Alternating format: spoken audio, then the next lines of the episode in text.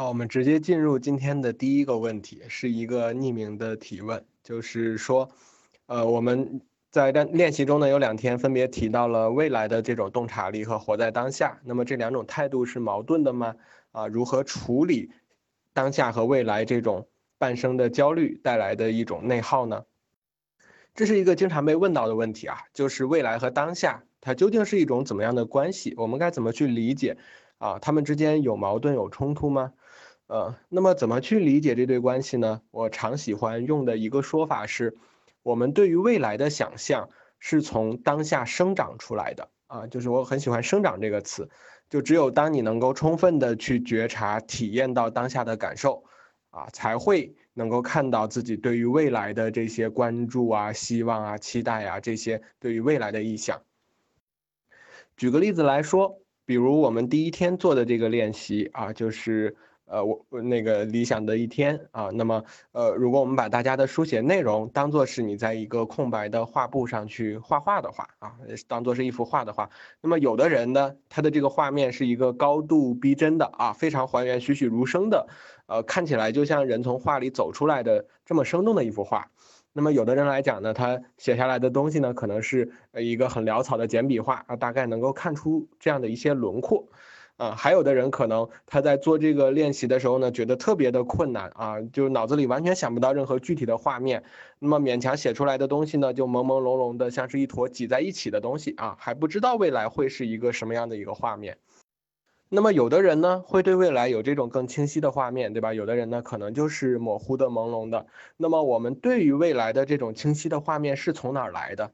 啊，它首先可以肯定就是它肯定不是天生的啊，或者说是从未来传送过来的，对吧？啊，它只能来自于我们对于当我们对于自己当下的啊获得的这些素材的加工。啊，当你每一次去专注在呼吸上，去认真体验自己做的每一件事情，去体验当下的生活，去关注自己的感受、内在的需求的时候呢，啊，你获得的这些当下的体验啊，其实都是我们对于未来的这种加工的素材。在这个过程中呢，你积累的每一次。微小的愉悦感也好，成就感也好，最终呢会聚沙成塔啊，是这些东西构筑了一个人对于未来的那些希望和想象。我们可能常常会觉得啊，常常会感觉到未来和当下是一种矛盾的状态，好像我们选择了一头就放弃了另一头啊，就必须要丢掉另一头。这种对立呢，其实是一种人为的观念上的对立啊，就是就好像你常常想为了未来过得更好。啊，为了到时候你可以充分的去享受生活，你必须放弃放弃当下的这些享乐，对吧？放弃当下的体验，你要通过一些很痛苦的修行来磨练自己啊，才能够换得未来的那种好的回报。这个可能是我们常常会想到的一些事情。你的焦虑呢，很有可能也是来源于此，就是你很难真正的投入在当下之中，因为一旦呃你准备开始投入的时候呢，呃你的脑海里仿佛就呃浮现出了一个严厉的声音啊，这个人会站出来制止你说你现在不应该这样做啊，你要去为未来做准备啊，呃就是你不不能去享受现在，你要去为未来做准备，但是其实这个时候呢，你还没有形成一个非常清晰的。关于未来的画面，对吧？啊，也不会真正心甘情愿的为未来做准备，因为你其实完全不知道自己是在为什么做准备，你脑子里没有那个画面，啊，你没有办法采取任何行动，这个就是我们理解的内耗，可能就是这样产生的。那么一种健康的不内耗的状态应该是什么样的呢？就是如果你不把未来和当下当做是一种冲突的状态，你能够允许自己在投入当下的过程中，同时积极的去思考未来，对吧？就是我们能够允许这两个矛盾的事情，跟这看起来有点矛盾的事情同时存在。这个时候你能做的事情就有很多啊，你可以去尝试各种各样的活动，对吧？你你任何你想要在当下去体验的事情，你都可以去体验啊，并且在这个过程中呢，你才能渐渐的知道。自己喜欢的是什么，擅长的是什么，热爱的是什么啊？你的未来呢，在脑海里会变得越来越清晰，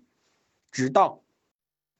直到你能够特别明确的意识到，哦，原来我是有未来的啊！你意识到了这一点啊，那么这个时候呢，你就会开始主动的去为未来做准备，为他去做计划，并且去选择恰当的活动啊，我们说的延迟满足也好，或者说就是这种为未来的计划也好，它并不是说呃就是是强迫自己去做一件事，而是你主动的选择这样去做，因为你看到了未来的那个画面，啊，那这个时候你开始主动的去做准备，去选择恰当的活动。啊，当然这个过程中也许也也会有痛苦啊，但它是主动选择的，你很清晰的知道自己为什么要做这个让自己暂时痛苦的决定啊，也愿意去承担它的后果。那么这种觉察呢，会让你感觉自己走出的每一步、迈出的每一步都是坚定的，并且是在朝着正确的方向前进，这就是一种不矛盾的状态。